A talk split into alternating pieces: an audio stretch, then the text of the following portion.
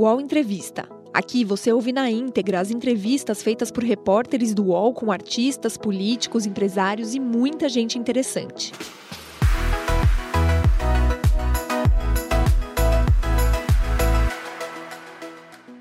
Olá, bom dia. Agora 10 horas em ponto. Seja muito bem-vinda, seja muito bem-vindo ao nosso UOL Entrevista, nosso espaço de conversa, de entendimento do nosso país.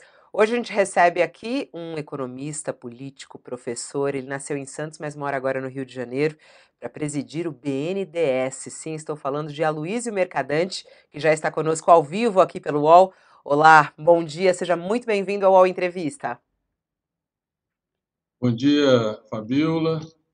Bom dia, Sakamoto.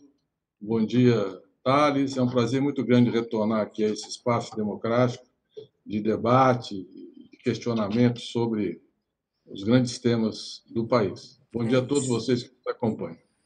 É isso aí. Aliás, quem tiver perguntas para Mercadante, aproveite. Pode mandar aqui no nosso chat. A gente está ao vivo aqui pelo canal UOL. Pode mandar perguntas. É hora de a gente poder falar aqui com a Luísio Mercadante presidente do BNDES. Thales Faria conosco nessa entrevista. Olá, Thales, bom dia para você. Bom dia, Fabiola.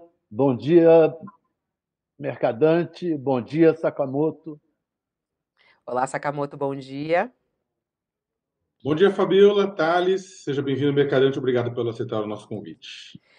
Ministro, eu não sei se eu te chamo de ministro, de presidente. Como é que você prefere ser chamado aí, Mercadante? Porque a gente normalmente chama Sim, pelo. É. professor, normalmente eu sempre te chamei muito de professor também, né? Você pode, pode chamar de professor, de presidente, de ministro, mas pode vamos chamar. lá. É, eu queria começar falando até sobre o seu discurso, é, já à frente do BNDES e até antes de assumir. É muito curioso, até em entrevistas aqui com economistas, que normalmente são mais contrários à linha já adotada pelo PT, é, ou por né, é, partidos mais à esquerda, ou governos mais à esquerda. E o seu discurso tem surpreendido positivamente, o que às vezes a gente chama até de mercado, e tem surpreendido dizendo, nossa, mercadante com um discurso é, super mais equilibrado do que o de Lula e tudo mais. Eu queria muito saber, ministro, sobre esses bastidores do seu discurso. Quer dizer, qual é a, a sua preocupação nesse discurso como presidente do BNDES? Tem que colocar realmente ali o, o fogo um pouco mais baixo, quer dizer, não pode é, ir para cima, tem que segurar um pouco a língua ou não? Olha, Fabiola, uma coisa é você é ser deputado, senador da República, como eu fui muitos anos, você está no parlamento. É, a outra coisa é você representar uma instituição, tem 70 anos de história, uma história muito bonita, o impulso ao desenvolvimento do Brasil, que foi fundamental na formulação de grandes políticas, de grandes programas de governo, plano de metas, o Juscelino Kubitschek, 50 anos em 5, né, depois o plano trienal de Santiago Dantas Celso Furtado, o próprio segundo PND, já no regime militar, mas foi um projeto industrializante. O PNDES tem uma história fundamental na economia brasileira. E, e o nosso discurso é um discurso propositivo, de resgatar esse papel, pensando um BNDES do futuro, não do passado, que os desafios são outros. É um, BNDES que seja verde, que seja digital, que seja tecnológico, que seja reindustrializante, que olhe com muito mais atenção a micro, pequena e média empresa, as cooperativas, o cooperativismo no Brasil, a economia solidária.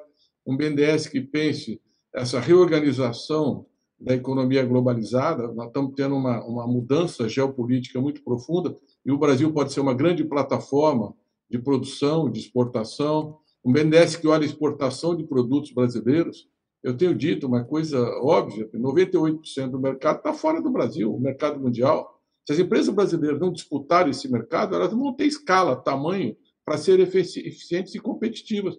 Todas as grandes economias do mundo têm um Exim Bank, um banco que focado no comércio exterior. Por exemplo, a China é meio trilhão de dólares que eles financiam as suas exportações, por isso que eles estão presentes no mundo inteiro. E assim, os Estados Unidos, Europa, as principais economias, a Coreia, todas as, economias mais desenvolvidas. Então, nós vamos criar um Exim Bank no, no Brasil a partir do BNDES, um banco dentro do BNDES só focado no comércio exterior. Nós estamos olhando com muito mais atenção a micro e pequena empresa, a transição energética. Nós precisamos, o Brasil tem, nesse mês, 92% da energia que o Brasil produziu uma energia limpa. Nenhum país tem esse, essa condição. Terra, nós temos sol, portanto, a energia solar fotovoltaica é muito poderosa, um país tropical. Vento, em algumas regiões do país, impulsiona a indústria eólica, que já é 10% da matriz energética e financiada pelo BNDES, inclusive com substituição de importações, aerogeradores.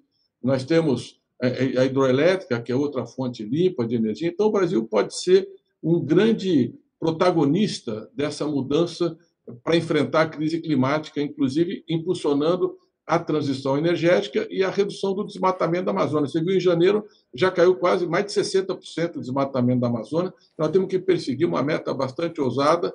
Quarta-feira estamos fazendo a primeira reunião do Fundo Amazônia aqui no BNDES, que é o gestor do Fundo Amazônia. Temos 3 bilhões e 900 milhões de reais para administrar nessa perspectiva e acho que nós vamos atrair muitos recursos para poder não só combater o desmatamento, contribuir liderar, como já lideramos, a contribuição para reduzir a crise climática, a emissão de gases de efeito estufa, mas também o BNDES pode ser é, fundamental para criar uma alternativa de desenvolvimento na região. São 28 milhões de pessoas. Então, esse cuidado, esse cuidado no seu discurso, ele está acontecendo. É isso que eu, que eu lhe perguntei. Assim, está havendo esse cuidado no discurso diante desse novo cargo, é isso?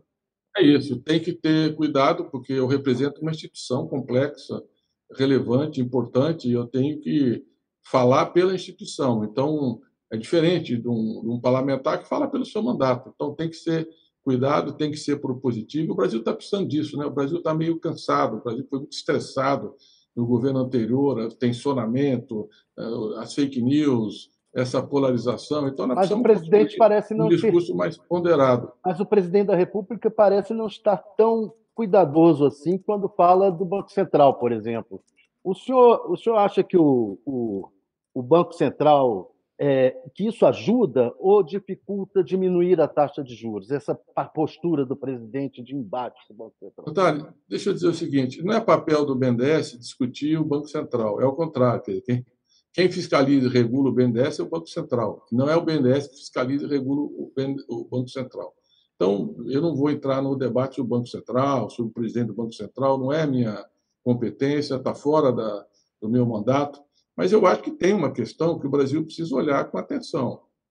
É, nós tivemos aí uma taxa de juros muito baixa ali na, na pandemia, em torno de 2%.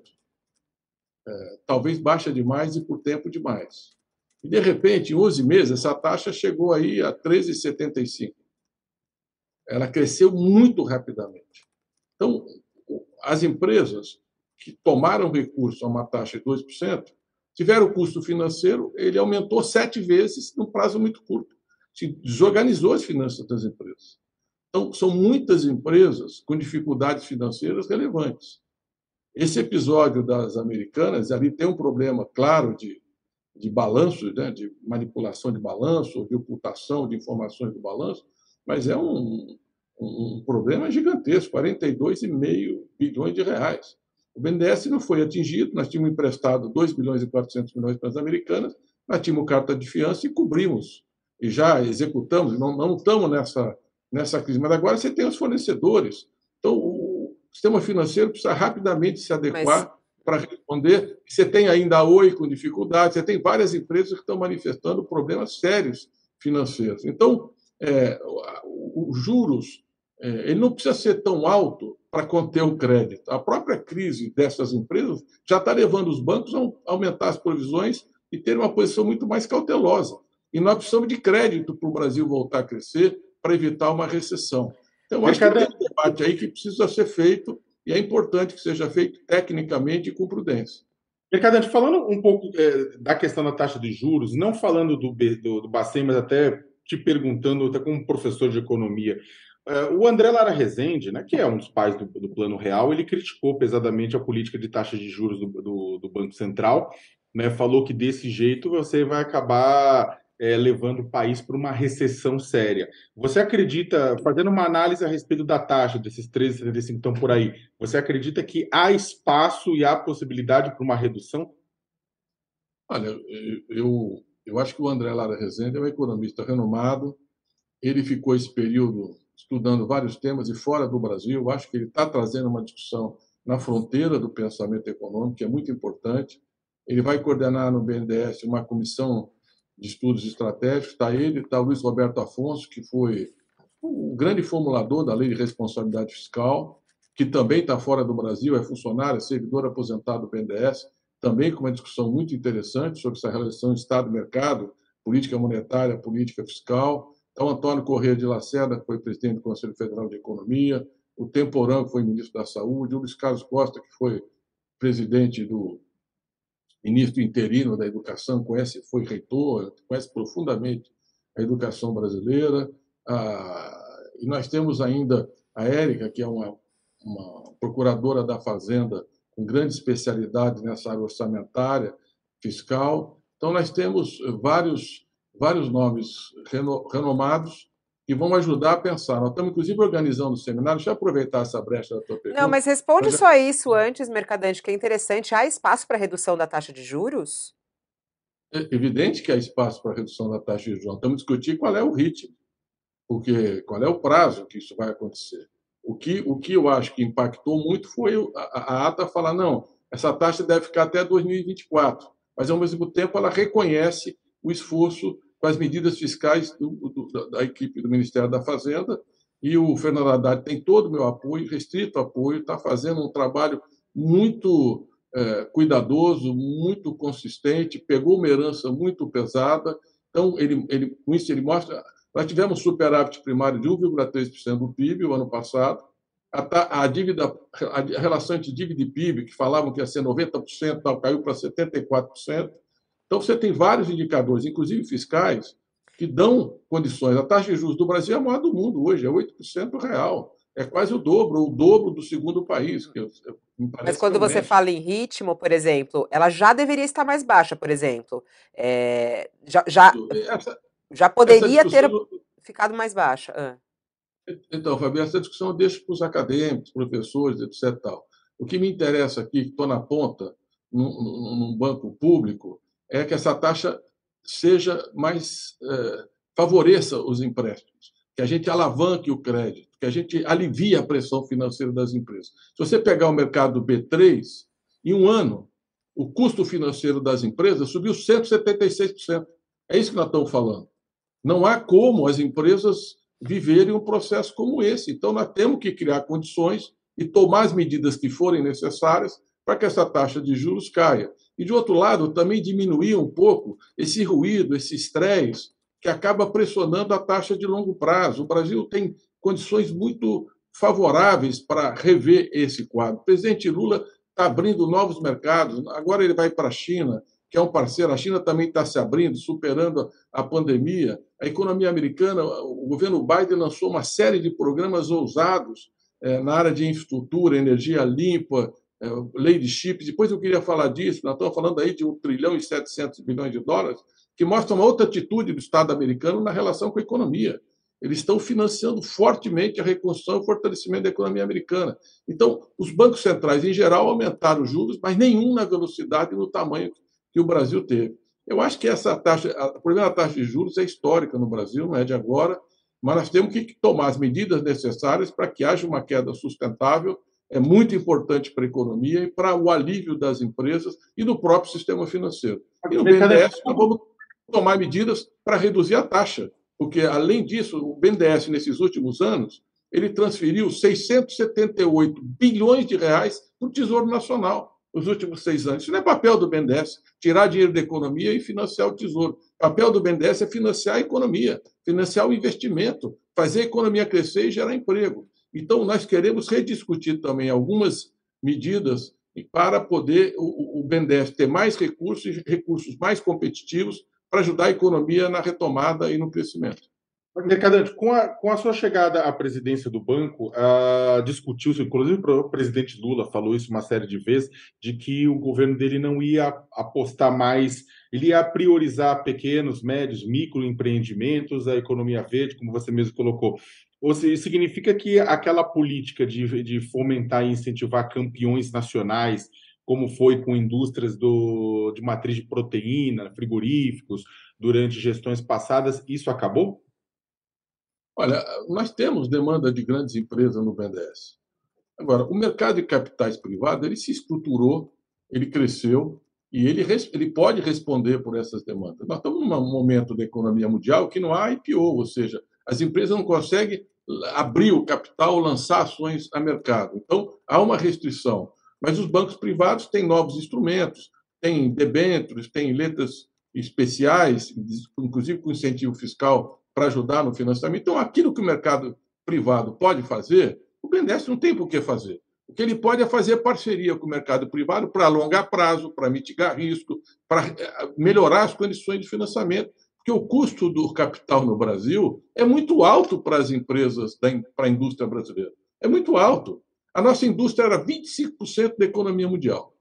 Nós éramos o décimo país mais industrializado do mundo. Hoje nós somos o, o 15 e a nossa indústria é 11% do PIB. Então nós temos que olhar a indústria com muito mais atenção. Eu tenho insistido nisso porque eu tenho visto algumas afirmações completamente descabidas, por exemplo. O Brasil é a fazenda do mundo. Eu tenho dito excelente que nós somos a fazenda do mundo, excelente que nós somos um grande produtor exportador de alimentos. A Embrapa modernizou a agricultura, tem pesquisa, tem inovação, tem ciência, tem equipamentos, tem tecnologia. Mas a agricultura tem um financiamento que não se compara à indústria em relação à taxa de juros. É muito mais favorecido. E tem uma carga tributária muito pequena, aqui em toda parte. Agora, a indústria brasileira precisa ser olhada com atenção. Nós não podemos nos acomodar com a ideia da desindustrialização. Então, o BNDES tem que pensar o desenvolvimento e tem que pensar o financiamento da indústria. Dá um exemplo para você, Sakamoto.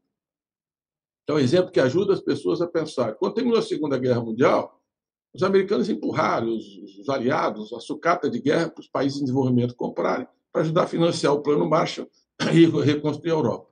O brigadeiro Montenegro, em vez de ficar comprando avião que não fazia muito sentido, ele criou uma escola de engenharia, o ITA. Trouxe o reitor do MIT, professor Schmidt, seis ou sete professores, e começou uma escola de engenharia de altíssimo nível. Bom, mais à frente nós estávamos produzindo aviões. No começo tem uma curva de aprendizado, não eram produtos muito muito competitivos, mas hoje a Embraer é uma empresa que o BNDES financiou a exportação de 1.275 aeronaves. BNDES financiou 25 bilhões de reais para a Embraer exportar. O que está por trás do avião? muita tecnologia, muita engenharia, muito conhecimento, muito valor agregado, muito emprego qualificado e toda uma cadeia de, aero, de, de, de produção de peças, de componentes, de insumos. Só tem oito países do mundo que fazem aviões. Então, estou dando um exemplo que o papel que o BNDES teve, inclusive momentos difíceis da Embraer, para a Embraer se transformar essa empresa competitiva em jatos regionais, que é líder mundial. Então, isso vale, vale também para a eólica que eu citei aqui. Foi o BNDES que saiu na frente viabilizando o parque eólico, inovando, substituindo importações. Vale para papel e celulose. O Brasil não plantava eucalipto, não plantava pinos, nós não sabíamos que nós éramos muito mais competitivos no plantio do eucalipto. As pesquisas depois da Embrapa revolucionaram a produção eh, de pinos e, e, e, eucalipto, e o Brasil hoje é um grande produtor de papel e celulose. Isso foi o BNDES que financiou, que saiu na frente, que acreditou. Então, nós temos que olhar os setores, que nós temos vantagens competitivas, que nós temos possibilidade de ocupar, e, e essa mudança geopolítica, muito investimento pode vir no Brasil. Então, nós precisamos arrumar a casa e o BNDES ajudar a trazer esses investimentos e modernizar a estrutura produtiva. Mercadante, falando em investimentos, né, é, circula muito pelas redes sociais é, várias é, mentiras, algumas meias verdades. Eu gostaria muito de aproveitar, inclusive, para conversar pessoalmente é, contigo para saber exatamente quanto que Cuba e Venezuela devem ao BNDES, né? Qual é o tamanho dessa dívida? É, o BNDES deve voltar a emprestar, investir nesses países, financiar obras públicas nesses países. É, Lula disse muito que é, agora eles vão voltar a pagar porque o Brasil volta a ser um país amigo e que tem que tratar esses países com mais carinho. Né? E aí os bolsonaristas, os apoiadores de Bolsonaro, usam isso nas redes para atacar Lula, atacar o BNDES, destruir, inclusive, né, a imagem do BNDES. O que, que realmente Cuba e Venezuela devem ao BNDES devem ao Brasil? Olha, uh, primeiro vamos olhar a Venezuela, Fabíola. Essa é uma excelente pergunta. A Venezuela foi, nos nossos governos, o segundo ou terceiro superávit comercial que o Brasil tinha com o mundo. Você tem uma ideia, nos governos do, nesse período histórico, os governos do PT, o nosso superávit comercial com a Venezuela foi de 38 bilhões de dólares. Vou repetir: 38 bilhões de dólares. Nós exportamos aviões para a Venezuela, alimentos, máquinas, equipamentos, produtos têxteis, etc. E não importávamos quase nada, porque a Venezuela é um país prisioneiro da doença holandesa. Basicamente, o que eles exportam é petróleo. É a maior reserva de petróleo do mundo. É um petróleo pesado que não servia nas refinarias da Petrobras. A refinaria Abreu e Lima foi feita exatamente para a gente começar a importar petróleo venezuelano. Com a descoberta do pré-sal, isso perdeu um pouco o sentido, porque nós viramos exportador, infelizmente, de óleo cru, nós devíamos estar exportando derivados de petróleo, isso é outro tema que é o papel da Petrobras. Bom, então a alternativa que nós tínhamos para compensar um pouco esse desequilíbrio, que era muito grande no comércio bilateral, o Brasil tinha uma vantagem extraordinária, 38 bilhões de dólares, foi financiar uma siderúrgica, financiamos lá mais uma, uma usina e dois metrôs. Isso aí era um bilhão e 100 milhões de dólares, mais ou menos. Eu vou repetir: o nosso ganho com a Venezuela foi de 38 bilhões de dólares. Não tem comparação em relação é, a nenhuma outra economia da região, Europa ou qualquer outro país, só a China, que estava de longe é o nosso maior superávit. Bom, é, a Venezuela sofreu uma crise muito grande. Primeiro que o petróleo estava 145 dólares, caiu para 25 dólares. Depois ela sofreu um bloqueio econômico, sofreu uma tentativa de golpe. O, o Guaidó eh, foi nomeado presidente da República sem ter vencido nenhuma eleição. Isso virou uma, uma coisa absurda. E, infelizmente, o governo Bolsonaro participou desse sistema. Aí o, o governo Bolsonaro fala: não, nós mandamos para o Guaidó cobrando a dívida. É que nem você mandar pros, pedir para o Zelensky pagar, pagar a dívida da, do Putin. Isso não existe no, no, na política internacional. O PIB da Venezuela caiu por tudo isso, pela queda do preço do petróleo, pela crise política, pelo bloqueio econômico, 75%. Então ela não tinha condições de pagar o que quer que seja. Né? O que, que esse ano aconteceu? A Venezuela já cresceu 6% o PIB, ela está se recuperando politicamente estabilizando e a retomada, o aumento do preço do petróleo começa a trazer rentabilidade, eles precisam investir muito ainda na capacidade de exportação, ainda tem problemas, as reservas cambiais foram bloqueadas, então não é uma coisa imediata, mas ela está criando as condições de pagamento. E eu quero lembrar aos que nos assistem, o Brasil também já fez moratória da dívida externa. Nós entramos no governo, o Brasil não pagava a sua dívida, nem com a FMI. E nós fomos, nós devíamos só para a FMI mais de 30 bilhões de dólares, fomos pagar alguns três anos depois que o PT começou a gerar divisas, a aumentar as reservas e pagamos. Então, um país não quebra, em algum momento ele paga a dívida.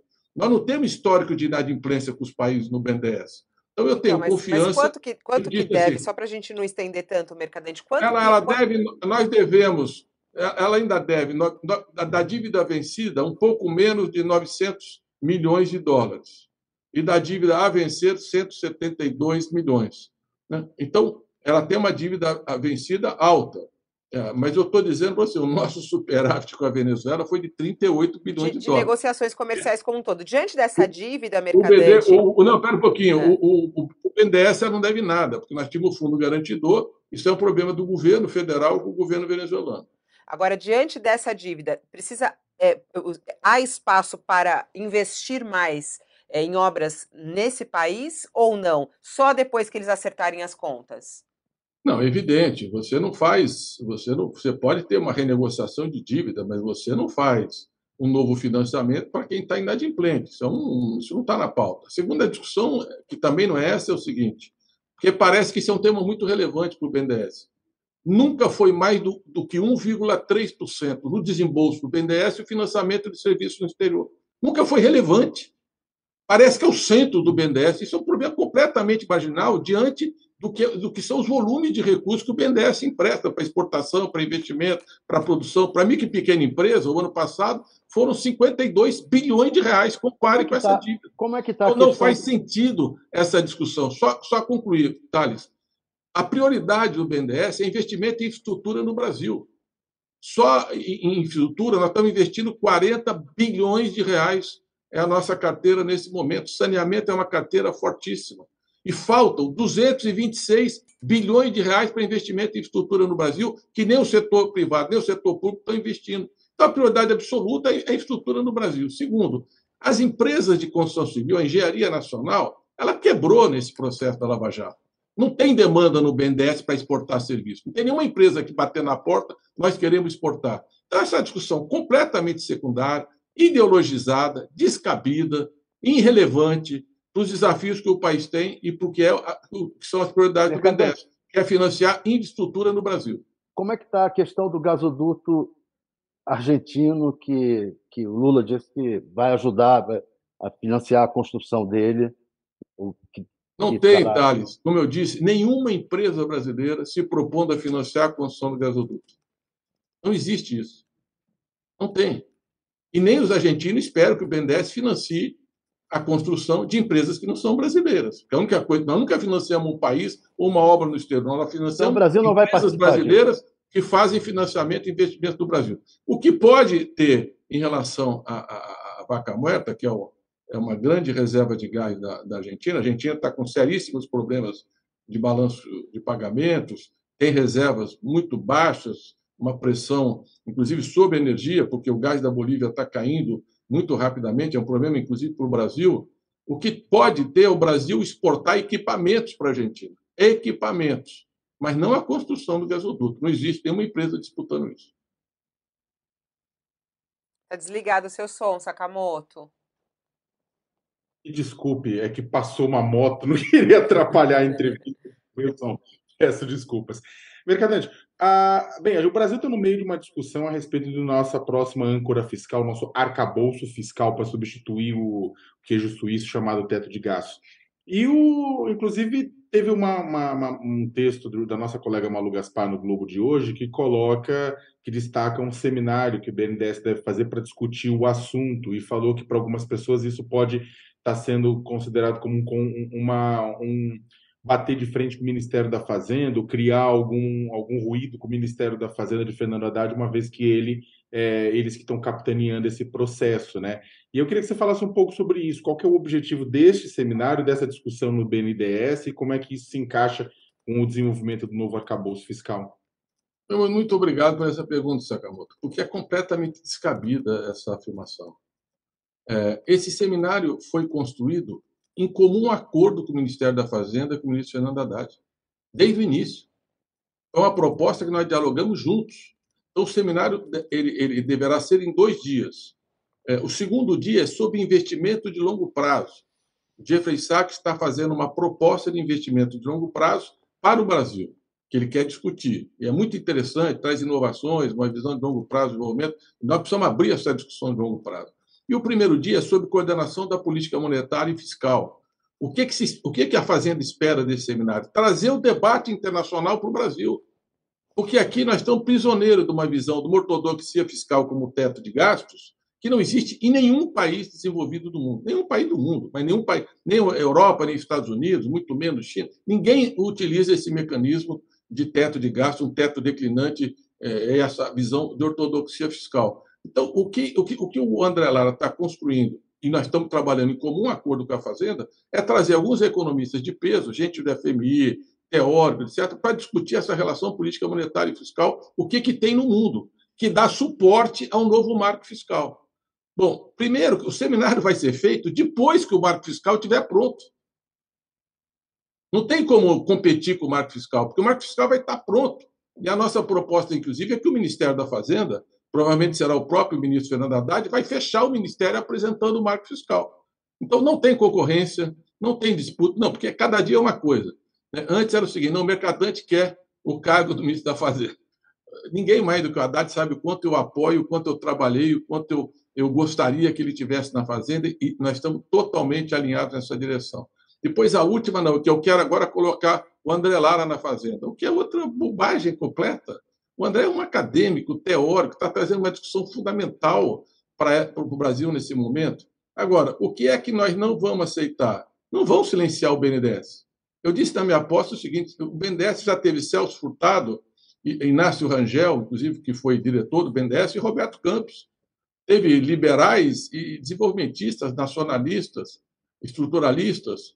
Então, é, essa, é, é, é, o BNDES não vai ter censura, vai ter debate. Nós corremos, queremos que as correntes de pensamento se expressem. E o BNDES teve um papel em pensar o Brasil.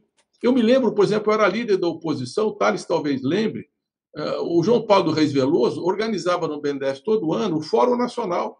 Eu ia falar lá como líder da oposição, debatia, discutia, questionava o governo. Então você tinha um espaço de reflexão muito rico para o Brasil. E ele foi fundamental na formulação de propostas ao longo dos anos. Exatamente por essa liberdade que o banco pode ter, é que ele pode ajudar a Fazenda, e não só a Fazenda. Nós vamos fazer outros seminários sobre outros temas que ajudam, inspiram e dão sugestões às pastas no governo. Então, o, objetivo é esse, o objetivo é esse desse seminário, e não confrontar é esse, com o Ministério É fazer um debate sobre uhum. o que, que tem, o que, que o mundo está debatendo nessa matéria, para dar, inclusive, elementos e argumentos para a discussão do novo marco fiscal. E desde o início foi construído com a Fazenda. Quando tá vai ser esse seminário, Mercadante? Quando Só uma coisa, Lucila. Eu acho engraçado porque assim, outros jornalistas que também receberam a mesma intriga ligaram para esclarecer e o Haddad esclareceu. É só ligar para ele que ele vai esclarecer que não tem nada a ver com isso. Que não Mas tem o senhor já disse que essa proposta eles não veem dessa forma até março. Vai ser enviada ao Congresso e vai estar pronta até março. Não é Por isso que o seminário não será antes de março, antes do final de vai março. depois. Agora, Michel, vai ser depois. Mas isso é combinado com a Fazenda. Então não é, existe é... essa discussão. Uhum. Por isso Agora, que é bom é esclarecer sempre, né? Por isso eu que é sei, bom esclarecer. Eu sei, Fabíola, mas, é. mas eu acho também que é preciso que todos façam esforço de ligar antes, né? É só claro. ligar que a gente esclarece, ou liga para o Haddad. Porque ligaram para mim, já ligaram para o Haddad várias vezes sobre esse tema. Então, não existe isso. Eles são responsáveis pelo marco eh, da responsabilidade fiscal, eles vão elaborar, o BNDES vai trazer experiências internacionais e ajudar a ancorar, a fundamentar, a sustentar a proposta da Fazenda. Uma e foi coisa... isso que foi combinado e que será feito. Quando você estava falando que o BNDES, o papel do BNDES, né, de pensar o Brasil, interessante isso, aí você falou, ah, o BNDES que já foi comandado por alguém mais liberal, alguém mais desenvolvimentista, alguém mais nacionalista.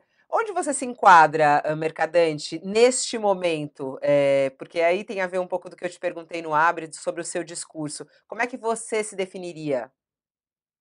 Ah, eu sou o herdeiro dessa corrente, de onde vem Celso Furtado, de uma visão desenvolvimentista da história do Brasil.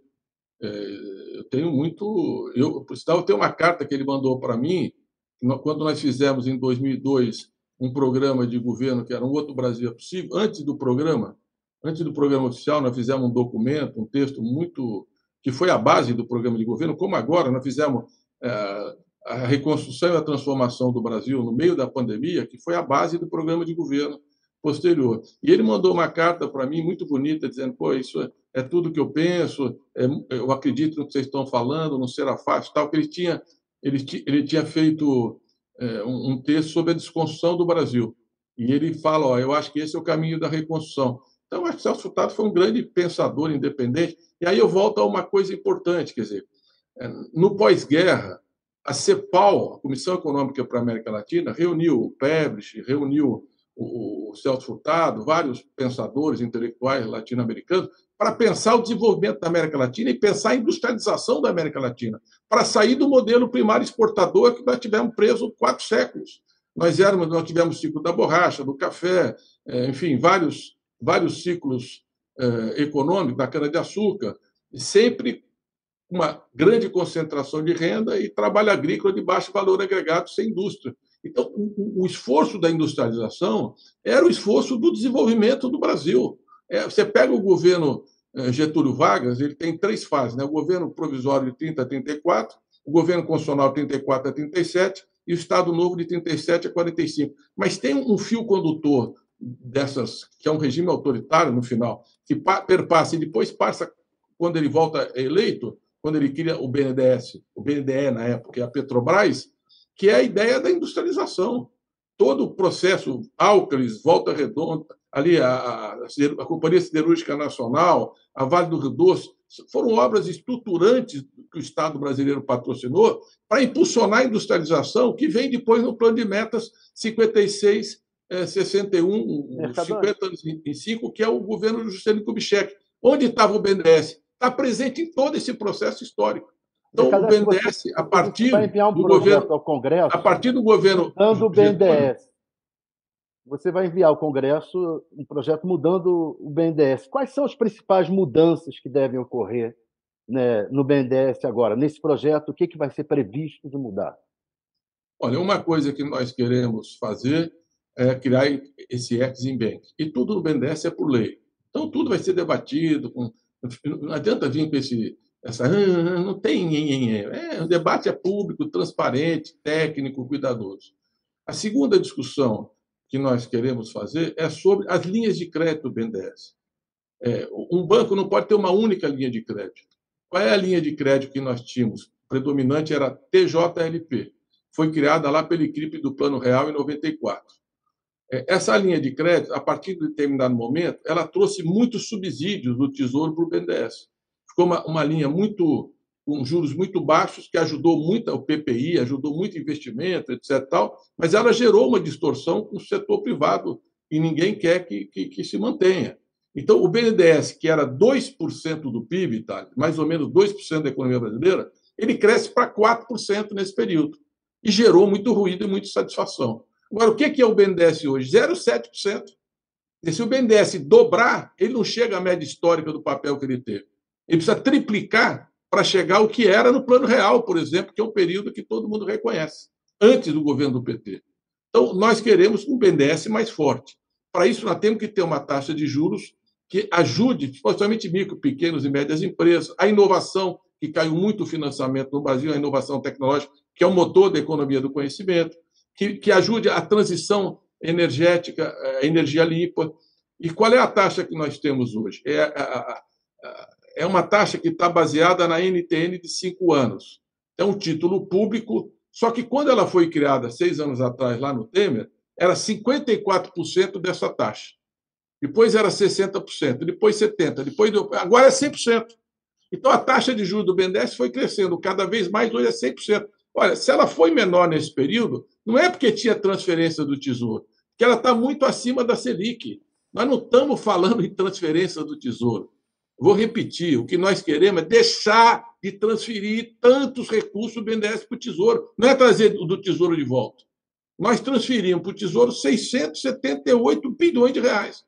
Aí tem algumas coisas para ajustar. Primeiro, essa taxa. Ela é muito volátil, porque é só a inflação do mês, e ela tinha mecanismo, por exemplo, como esse, tinha um, um, um redutor que você pode usar, por exemplo, para a linha de micro e pequena empresa. São 52 bilhões no ano passado, nós queremos chegar a 65 bilhões esse ano de reais para micro, pequena, média empresa e cooperativa de crédito. Então você precisa mexer nesse, nessa taxa. Uma outra discussão é o pagamento de dividendos do BNDES para o governo. Por exemplo, o Banco do Brasil paga para o governo 40% dos seus dividendos. O BNDES paga 60%. Por que paga 60%?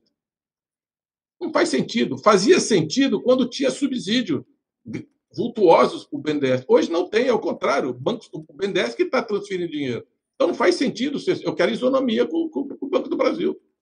É, só isso. E com isso eu vou ter mais recursos em caixa para poder emprestar para o setor produtivo, que é o papel do BNDES.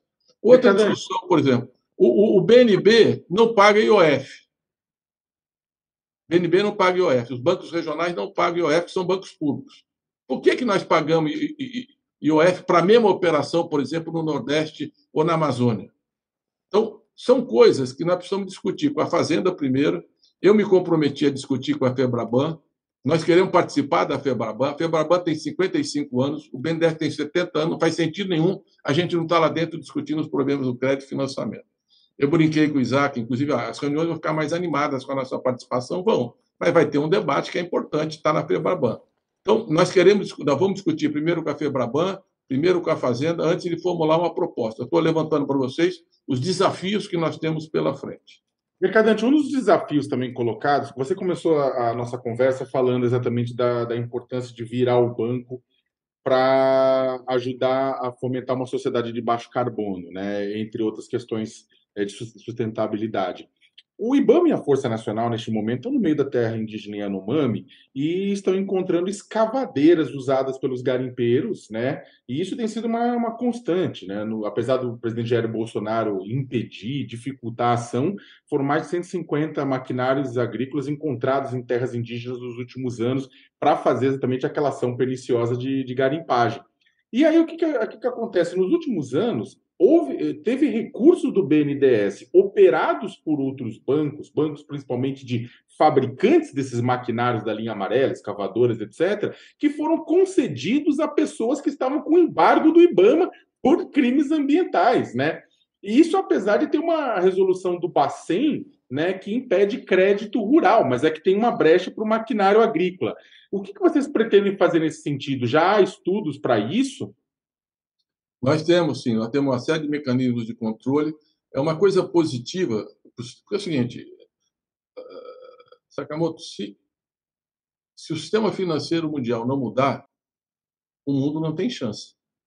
O UOL Entrevista volta já.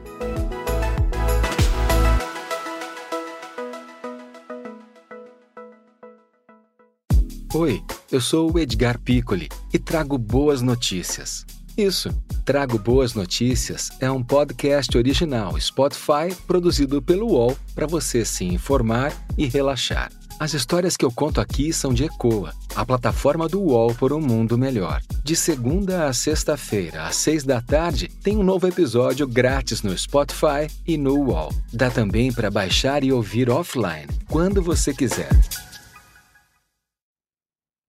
Nós estamos indo para uma crise climática, se você pegar a curva de emissões de gases de efeito estufa, ela não, ela não reduziu. Ela continua numa aceleração quase que numa uma trajetória inflexível. Então, o esforço nessa direção tem que aumentar. E o sistema financeiro precisa dar prioridade a financiar atividades de baixo carbono. E o Brasil, toda a relação do Brasil com o resto do mundo passa pela Amazônia. Se a gente combater, e nós vamos combater para valer o desmatamento, o Brasil vai ter um prestígio diplomático e vai ter compensações de financiamento, investimento, indústria, uma série de outros benefícios. Então, o, o, o, sistema financeiro internacional e no Brasil, o próprio Banco Central hoje, quando analisa o, o rating de um banco, ele analisa o, balanço verde, o esforço de descarbonização. Então, nós estamos, não só a nossa carteira tem que ser cada vez mais verde, cada vez mais voltada para uma agricultura de baixo carbono, uma indústria de baixo carbono, uma transição energética de baixo carbono, uma indústria limpa. Então, cada vez tem que ser mais isso, como vai ser avaliado e fiscalizado pelas auditorias do Banco Central. Então, nós temos vários mecanismos de controle para evitar que isso aconteça. Trabalho é, escravo. É mecanismos, desculpa te interromper, Mercadante, desculpa interromper, mas é que os mecanismos, como eu até comentei, existem, né? Regramentos do BNDES, do próprio Bacen, do próprio Banco Central. A questão é que, por exemplo, nos frigoríficos, né, você tem um problema, existe uma norma que prevê a rastreabilidade de fornecedores indiretos, para saber se o gado não foi fabricado com, produzido com trabalho escravo, com desmatamento ilegal, com grilagem de terras, com invasão de terras indígenas, mas que isso nunca foi de fato implementado, né? Inclusive, durante o governo Bolsonaro, houve um caminho no sentido oposto. E como o, o, o BNDES tem entre seus financiados frigoríficos, né? Aí eu queria saber se vocês já chegaram a, a, a pensar e discutir que mecanismos né, podem ser tomados para botar em prática os regulamentos e as regras que já existem, porque o problema não é nem de regra, é de efetivação da lei, né? Não, é o seguinte, opõe, opõe. Não vai ter outra alternativa, mesmo porque o mundo não vai comprar mais. As barreiras sanitárias vão ser muito rigorosas em relação aos crimes ambientais. Estão sendo é uma escalada progressiva. Então a gente então, pode entender que, que o BNDES vai ser mais rígido nisso e não financiar, vamos dizer assim, criminosos? Inclusive, nós trouxemos para o BNDES pessoas que têm muita vivência nessa área. A Isabela Teixeira está no conselho, foi ministra do Meio Ambiente. O Carlos Nobre, que é um grande teórico intelectual de tudo que diz respeito à economia de baixo carbono, é membro da Academia Americana de Ciências, da é único, só teve dois brasileiros na história foram membros da Academia Real Inglesa de Ciências. É, nós temos a Luciana, ela, é, ela era do Banco Natix, que é o segundo banco francês, é um banco de 2 trilhões de euros de ativos, que é o banco mais verde do mundo, com mais expertise em descarbonização, e ela é, é, é totalmente voltada, ela era CEO do banco no Brasil, nessa visão, por exemplo. Eles têm, eles fazem a avaliação de cada projeto para ver esse projeto está dentro do limite de 1,5 graus Celsius até 2030, tá, então ele tem dinheiro. Se não está, ele está fora. Se ele for mais do que isso, ele está fora. E se ele estiver abaixo disso, ele tem benefício. Agora, nós precisamos ter instrumentos na taxa de juros para exatamente premiar a economia verde, para dar melhores condições para esses financiamentos. Então, esse é o, grande, é o grande desafio, porque você tem que ter o principal instrumento é o câmbio, é, é, é a taxa de juros. A Frente Parlamentar da Agricultura soltou uma nota é, protestando contra uma suspensão de empréstimos do BNDES para o agronegócio. Por que foram suspensos? Eu vou mandar para você a nossa resposta. O BNDES responde por mais ou menos 18% do financiamento do Plano Safra. Nós trabalhamos com 30 bancos. Agora, o BNDES é um banco totalmente transparente, mais transparente que qualquer outro banco privado no Brasil. Então, tudo que a gente faz está lá disponibilizado. É, é, o Plano Safra foi interrompido no BNDES em outubro do ano passado. Outubro. Durante os dois últimos meses do Bolsonaro, não tinha um, um real. Por quê? O BNDES tinha pedido 35 bilhões de reais para o Plano Safra e para as linhas todas para a agricultura, que são subsidiadas pelo Tesouro, são equalizadas pelo Tesouro, e eles só liberaram é, 19 bilhões e meio. Então, o recurso era bem inferior à demanda de crédito previsível. Quando nós chegamos em janeiro, nós ainda conseguimos colocar no mercado 2 bilhões e 900 milhões de reais. E, rapidamente, esse recurso foi, foi tomado e foi para a agricultura, e é muito bom que tenha ido. A única chance do BNDES abrir essas linhas é com recurso do Tesouro porque os, os recursos são equalizáveis. O plano safra ele, ele é lançado em junho, então é só no segundo semestre é, é que, que, essas linhas são, atuam. Nós fizemos, conseguimos ainda raspar o taxa para colocar esses 2 bilhões e 900, então não é o BNDES. Todos os bancos suspenderam as linhas, porque não, só que nós somos transparentes, porque não está tendo recurso do, do Tesouro. Se tiver mais recurso do Tesouro, terá mais crédito. O BNDES não tem autonomia para essas linhas de crédito. E a nossa taxa de juros não serve para a agricultura e hoje pressiona muito a indústria, é isso que eu estou tentando mostrar aqui. Mercado, a gente falou rapidamente aí sobre taxa básica de juros, você dizendo que há sim espaço para essa redução de taxa de juros. Estava vendo uma nota agora que Mônica Bergamo soltou pela manhã, falando de uma reunião marcada entre Fernando Haddad e Roberto Campos Neto. Aliás, há uma expectativa do mercado financeiro, inclusive hoje, para a entrevista que Roberto Campos Neto dará ao Roda Viva. Né? É, o senhor acha que é possível uma conversa, quer dizer, é, é o papel de Fernando Haddad é, se aproximar, tentar convencer, entender, atuar ali mais próximo de Campos Neto ou não? É, é evidente que é. O, o, Banco Central não é independente, ele é autônomo, ele é um poder. Só tem três poderes: executivo, legislativo e judiciário. Ele é autônomo, autonomia operacional. Mas ele o tempo inteiro tem que dialogar com o Ministério da Fazenda, é, que é a instituição que acompanha, que define a política econômica e, portanto, tem que estar em sintonia com o Banco Central. Quanto mais eles conversarem, melhor para o Brasil. Acho muito positivo esse diálogo, muito importante que ele aconteça e que as medidas venham no sentido de uma sinalização para o mercado que essa taxa de juros pode cair né, com cuidado, de forma progressiva, sustentável, para poder aliviar essa situação financeira que está pressionando não só a indústria, a economia, os serviços, mas também a economia criativa, todos os setores da economia, mas também o sistema financeiro com essas empresas que estão indo é, decretando recuperação judicial, pedindo renegociação de dívida, porque isso bate no balanço dos bancos, já está batendo, e isso retrai muito crédito, e isso vai acontecer. Nós temos que evitar uma recessão, e por isso novas medidas precisam ser tomadas para poder manter o crédito e facilitar a reconstrução do país. O senhor falou aí da autonomia, que, é da, que o Banco Central não é independente, é autônomo, né? É, autonomia é uma bobagem, não? Porque eu até estava conversando semana passada com o Henrique Meirelles, que foi da época do governo Lula, né? E ele dizia que ele teve muita autonomia durante o governo Lula, independentemente disso ser lei ou não. A lei da autonomia do Banco Central é uma bobagem, como diz Lula, ou não, Mercadante? Família, é o seguinte: é, quem foi conversar com com o Meirelles para convidar para o Banco Central fui eu, na embaixada em Washington, a pedido do presidente Lula. Ele tinha acabado de ser eleito deputado federal. A ideia é que ele era presidente de um banco internacional, era o único brasileiro presidente do Banco Internacional, eh, e tinha interesse na política, tanto que se disputou a eleição, o mandato de deputado estadual pelo PSDB federal. Aí, na conversa com ele, eu perguntei: você aceitaria ser presidente do Banco Central? Ele falou: ah, mas só se mudar a lei, senão tem que renunciar ao mandato. Não, você vai ter que renunciar ao mandato, porque nós não vamos mudar a lei. Nós não vamos mudar a lei para indicar, porque cada vez que você deixar um deputado ser embaixador, é, presidente de banco, etc., você não controla depois essas indicações. Então, nós não vamos mexer na Constituição em relação a isso. Ele falou: tá bom, mas eu aceito se tiver é, autonomia operacional. Eu falei: nós não vamos mudar a lei para ter autonomia operacional. Mas que garantia que eu tenho? Eu falei: você tem a palavra do presidente. Se ele disser para você que você vai ter autonomia, você vai ter autonomia. Você monta a sua equipe, você toma suas decisões, e o governo vai dar a opinião dele, como é a natureza. Tanto que eu, no, no Senado, eu, eu fui contra aumentar, a, a, a, a reduzir a, meta de inflação. Por que, que eu era contra? Porque, como nós tivemos, foi um país que mais longa hiperinflação da história, nós temos uma economia muito indexada. E como a economia é muito indexada, a inflação não consegue chegar. É só olhar a história da inflação, nunca foi 3,5%. Nunca foi. Né? Diferente de outros países. Então, não, mas, não, mas só para a gente não perder o foco da autonomia ser uma bobagem você, ou não. Aí, não, deixa eu é. chegar lá.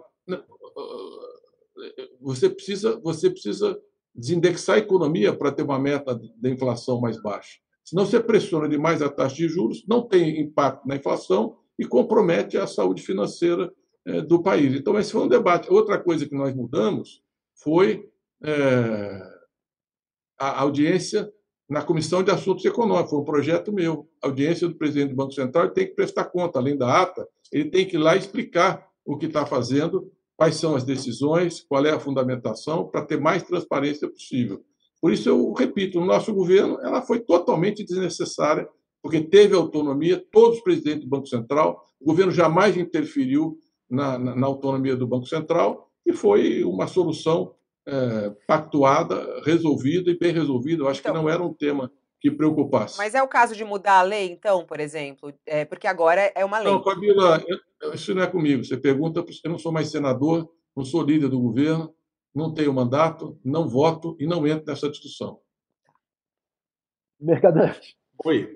Como estão as, as negociações para acesso do Brasil a um fundo bilionário chinês, o que isso significa e a ex-presidente Dilma é, vai para o Banco dos BRICS. Ela vai ter alguma participação nessa negociação? Olha, a, a, presidenta Dilma foi no governo dela que foi criado o Banco dos BRICS. Ela teve uma participação ativa nisso. É, os, os chineses gostam muito dela. Ela tem uma ótima relação. Ah, recentemente, inclusive, o Xi Jinping mandou uma carta pessoal para ela, foi um gesto muito importante. É, ter uma presidenta do Brasil, como ela é muito aplicada, ela vai morar em Xangai, é muito importante para os chineses e para o Brasil. Eu acho que ela pode ser um elo muito importante de uma economia muito forte, a economia com mais recursos para investimento ao redor do mundo, para nós trazermos esses investimentos e melhorarmos a relação, porque o Banco dos BRICS, nesse período, não aconteceu nada no Brasil. Não tem nenhuma relevância. E é um erro. É um banco que tem muito recurso e nos interessa ter uma relação próxima. E esse fundo a relação, a relação vai ser com o BNDES.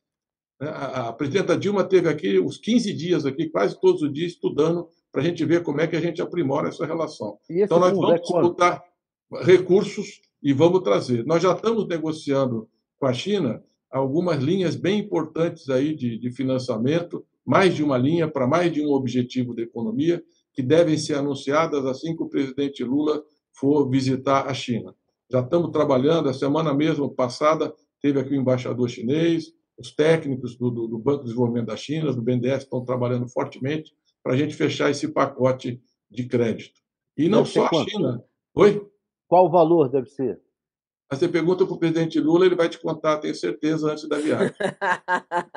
Aliás, ele tocou da, da história da Dilma, né? Há uma crítica nas redes sociais, até uh, publicamente, o deputado, né, o, o Aécio Neves, é, criticou, falando: ah, é, eu sabia que queriam mandar Dilma para longe, mas aí mandar para Xangai, é, ironizando a escolha de Dilma Rousseff.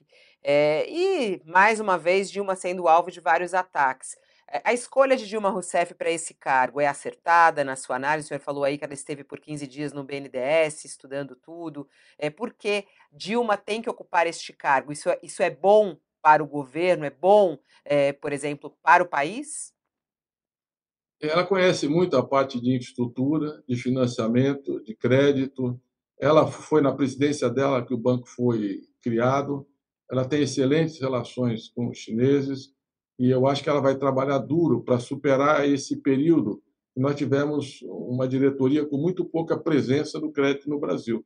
Nós queremos um banco dos BRICS muito mais presente, com muito mais recursos. Nós temos uma demanda de 226 bilhões de reais em infraestrutura no Brasil, sem financiamento privado ou público. Então, é um desafio gigantesco para o saneamento, para a habitação popular, para estradas, para infraestrutura, para logística, para portos, aeroportos. E, e nós precisamos trabalhar fortemente nessa, nessa perspectiva. Então, acredito que ela vai ser um elo muito importante entre a China e o Banco dos BRICS e o Brasil, o BNDES. Mercadante, existe uma, uma discussão em determinados ciclos, não é nem acadêmico, mas dentro do mercado, a respeito do processo de reindustrialização no Brasil. A, gente, a indústria perdeu participação proporcional frente aos outros setores nos últimos anos, né? E o BNDES, é claro que tem, sempre teve uma importância, você mesmo colocou, no processo de garantir uma indústria, uma forte, competitiva e que empregasse pessoas no Brasil. É, você, você identifica, você percebe essa, essa pressão é, por setores que querem, que querem é, deixar, não deixa a mão invisível do mercado, deixa os outros grupos, é, deixa isso seguir o seu, o seu destino por conta própria. O Brasil não tem que ficar colocando recursos para forçar uma industrialização que não vai acontecer, uma reindustrialização que não vai acontecer? Ou você acha que isso é só de pequenos grupos, na verdade, que ganham dinheiro com, com, com, com, com as coisas do jeito que estão? Olha, primeiro, Sakamoto, a indústria perdeu muita importância. A indústria, no início dos anos 80, a indústria brasileira, era maior que a China e a Coreia juntas. Ou seja, nós perdemos o bonde da história. Ela era 25% do PIB, hoje é 11% do PIB. Para você ter uma ideia, em 2006, a indústria era mais da metade do desembolso do BNDES. Hoje é 16%.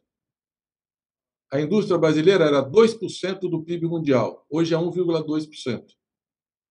A indústria brasileira era a décima indústria do mundo, hoje é a décima quinta. Então, nós temos um grande potencial, temos um mercado gigantesco, temos uma agricultura extremamente competitiva, eficiente. Inclusive, a industrialização do agronegócio é outro grande objetivo, tanto na produção de fertilizantes, máquinas, equipamentos, insumos, quanto de produtos agrícolas, para a gente exportar mais valor agregado gerando mais emprego, mais desenvolvimento. Então, o Brasil precisa colocar a indústria no centro das suas atenções. Essa visão neoliberal, que o mercado resolve tudo, eu queria perguntar aonde ela existe hoje. Vamos pegar os Estados Unidos. O Biden lançou o Plano IRA, que é de combate à inflação, é um plano de 400 bilhões de dólares para energia limpa, energia verde, para descarbonização da economia. Lançou um plano dos chips, uma lei dos chips, ele não quer mais que exporte chips para a China, porque eles produzem um chips que é muito menor e, e, e é fundamental para a inteligência artificial, etc., que os chineses não produzem. Eles não querem nem que exportem fábricas e colocou 40 bilhões de dólares, 20 bilhões de dólares agora para trazer uma fábrica de Taiwan e está fazendo mais outra grande fábrica de chips nos Estados Unidos. E nós estamos discutindo se a gente deve manter o CEITEC ou não, que era onde nós estávamos fazendo chips para a rastreabilidade do gado e aprendendo a fazer um setor que é decisivo para a economia do século XXI. O, o, o, o, Biden colocou agora, na parte de infraestrutura, 1 trilhão e 200 bilhões de dólares do orçamento da União, de recurso do Estado americano para financiar a infraestrutura e, e para a tecnologia do futuro, inteligência artificial e todas essas áreas aí, que vão puxar a nova economia, a nova indústria, 170 bilhões de dólares. Se você olhar a União Europeia, não é diferente. A nova geração da União Europeia foi um grande programa de fomento, estímulo, investimento. É esse debate que nós queremos trazer no seminário. É isso que nós estamos trazendo grandes economistas para mostrar que o mundo ocidental olha para o que aconteceu na Ásia e não pode continuar mais com esse discurso de ortodoxia fiscal, Estado mínimo que o mercado resolve. A relação Estado-mercado tem que ser mais criativa, tem que ser mais dinâmica, tem que ser mais parceria, tem que ser, o Estado tem que induzir o desenvolvimento e focar nos objetivos de longo prazo e de, de, desenvolvimento do país. E no nosso caso, nós já tivemos uma indústria pujante. Nós vamos voltar a ter no nosso governo. Nós vamos enfrentar o que tiver que enfrentar para reindustrializar e para a indústria voltar a ser um elemento chave do desenvolvimento do Brasil. Aliás... É uma visão completamente equivocada que esse país tem que ser só uma grande fazenda. Não pode ser, já foi no passado, mas já foi uma economia industrial, repito, só para terminar. A indústria brasileira era maior que a China e a Coreia juntas há 40 anos atrás. Então, nós temos que voltar a colocar isso como objetivo estratégico de ter uma grande indústria e voltar a ter o papel que nós já tivemos. Nós fomos a décima economia do mundo, a décima indústria do mundo.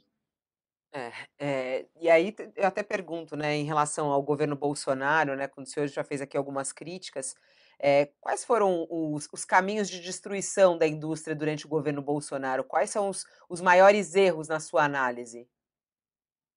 Não, todos os caminhos levavam a isso. O governo não tinha nenhum compromisso com a industrialização, é, nenhuma visão de longo prazo do país. Era uma visão, eu diria, de apequenamento do Brasil, a começar pelo isolamento internacional. Você não constrói nada hoje se você não tiver parceiros seja para abrir mercados, para atrair investimentos, para trazer empresas.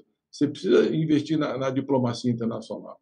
Você veja a ida do presidente Lula aos Estados Unidos, a conversa com o Biden, é uma coisa fundamental o presidente Biden e o presidente Lula sentarem à mesa e pensarem as parcerias.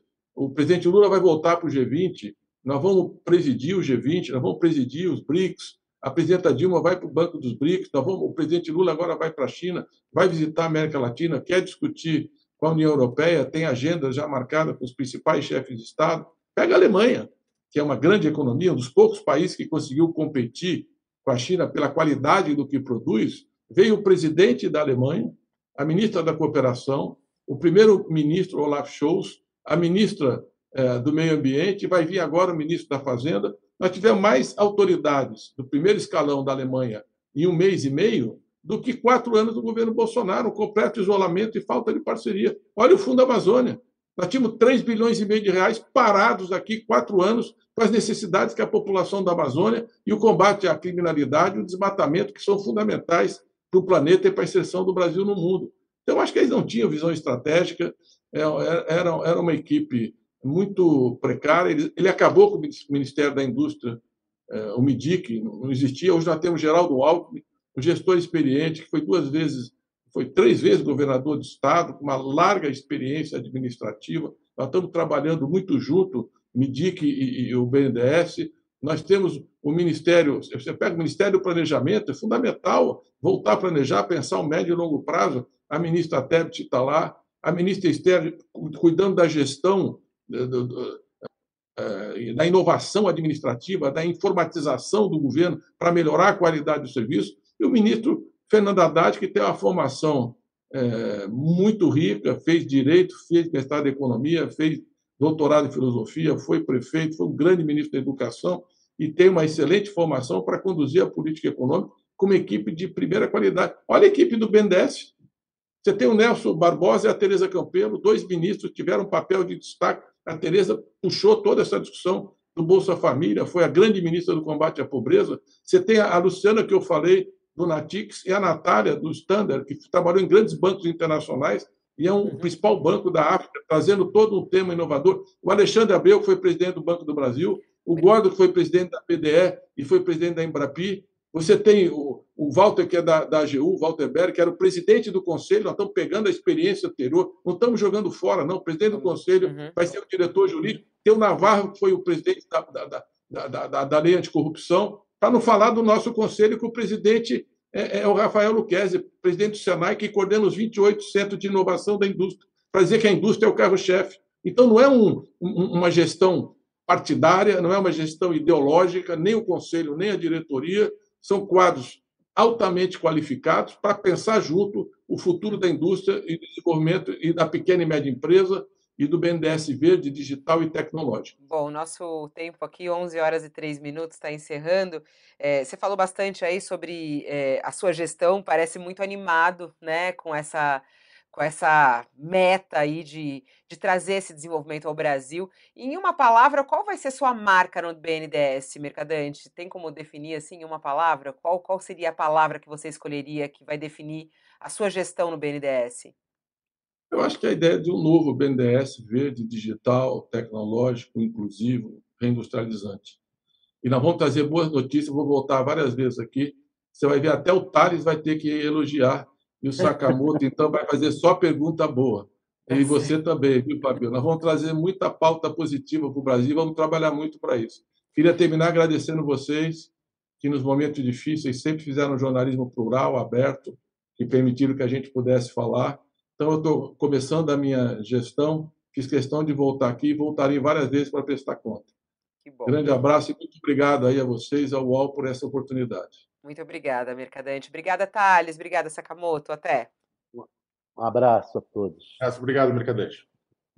Valeu. Bom, e assim a gente termina mais um UOL Entrevista. Muito obrigada pela sua audiência, pela sua companhia. Eu volto logo mais ao meio-dia com a nossa edição do UOL News do meio-dia. Tá aí uma entrevista que, se você chegou agora, você pode voltar para ouvir os pontos polêmicos, inclusive relacionados ao BNDES, tudo que é dito pelas redes sociais. Quando ele fala sobre empréstimo à Venezuela, por exemplo, ele diz que é, realmente não há empréstimo para quem está inadimplente. Fala que o tamanho da dívida da Venezuela é muito pouco, perto do que a Venezuela também rende ao Brasil, e dizendo que essa também não é uma dívida do BNDES, é uma dívida do governo brasileiro, né, que a Venezuela deve ao governo brasileiro. E disse também que o grande objetivo e a prioridade absoluta do BNDES é justamente em investimento em infraestrutura no Brasil. Esse é o foco total do BNDES, segundo a Luísa Mercadante o novo presidente do BNDES. Bom, volto logo mais ao meio-dia, te espero para o nosso UOL News. Até lá. O UOL Entrevista e outros podcasts do UOL estão disponíveis em uol.com.br/podcast. Os programas também são publicados no YouTube, Spotify, Apple Podcasts, Google Podcasts e outras plataformas de distribuição de áudio.